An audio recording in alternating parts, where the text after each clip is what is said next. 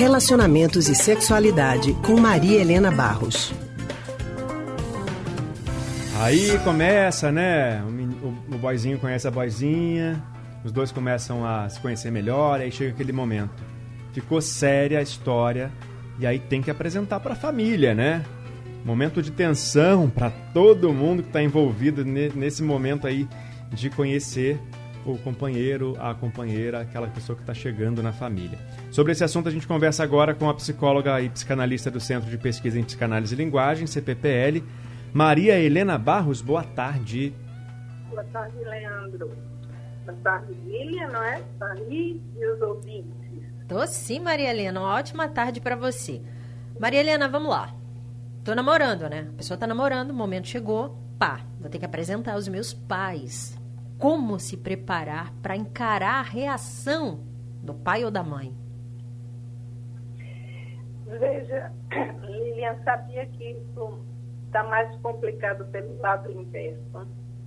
Assim, os, os rapazes e moças têm começado a se envolver e já levam os parceiros para casa. Né?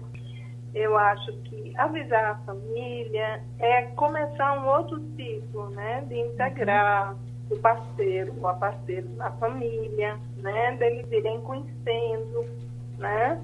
Eu acho que não tem mais aquela coisa como antigamente, eita, o que os pais vão dizer e tudo mais.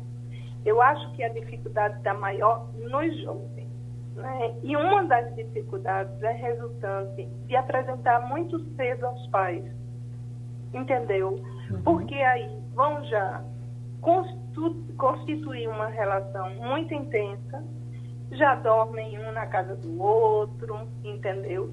Que termina virando aquilo que era um namoro, termina virando casamento.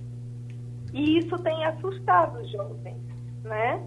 Porque para casar você precisa de muito mais elementos do que para namorar precisa ter projetos comuns, projetos de ter filho, ou mesmo não ter filho, mas de construir uma vida junto. E o namoro não, é diferente, né?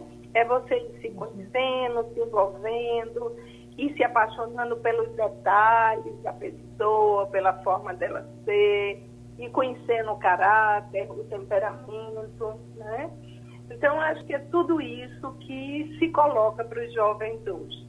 A dificuldade que eu tenho observado é muito na perspectiva tanto dos pais, por vezes os pais é, integrarem rápido demais, né? como se isso desse mais segurança, mais controle, porque aí conhece, como pelos próprios jovens, né? que criam uma intimidade intensa cedo demais. Né? E os pais, a reação deles é assim, eu, eu não tenho filho, né? Mas quem tem, né, Lilian? Aí não sabe o que, que vai acontecer, né? O que, que é, quem é aquela pessoa, enfim. É, é cheio de pontos de interrogação na cabeça dos pais também. E aí, como os pais devem se preparar para esse momento? Me ajuda, Maria Helena, por favor. Veja só, Lilian, eu acho que é manter uma certa distância, né? No sentido de que ela está escolhendo, ou ele está escolhendo a parceira ainda. Não sabe se é, será essa, nem esse. Você ainda não sabe, né? Então, acolher bem é fundamental. Partilhar das coisas é, comuns em alguns momentos, mas saber que é apenas um namoro né? não criar uma intimidade maior do que é necessária para um tipo de relacionamento, como o namoro, entendeu? Então, eu acho que os pais devem ter paciência e aguardar o momento dos filhos, não é? Por outro lado, eu acho que também um certo limite dos pais em relação a integrar muito cedo, né? Ah, na primeira, segunda semana de namoro, se de conhecer, já está dormindo na casa dos pais com a namorada, ou na casa dos, dos, dos, dos outros pais com o namorado. Isso eu acho que é um dificultador, sabe? Hum. Eles têm que esperar um pouquinho. Claro, porque a sexualidade hoje é vivida com antecipação, com facilidade. Isso não é problema, mas é porque fica intenso demais. Né?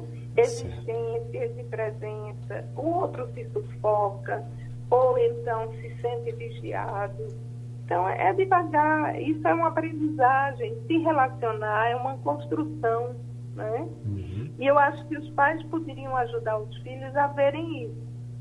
Sem pressa, vão lá, que ótimo, né? Mas fique atenta, fique atento, o caráter, né? Eu acho que é por aí, sabe, Linha? Sim. Tá certo, Maria Helena. Muito obrigado pela sua participação. Até semana que vem. Até lá, então. Boa tarde a todos. Muito obrigada, Maria Helena. Vou tentar seguir quando minha hora chegar. A gente acabou de conversar com Maria Helena Barros, psicóloga e psicanalista do Centro de Pesquisa em Psicanálise e Linguagem CPPL.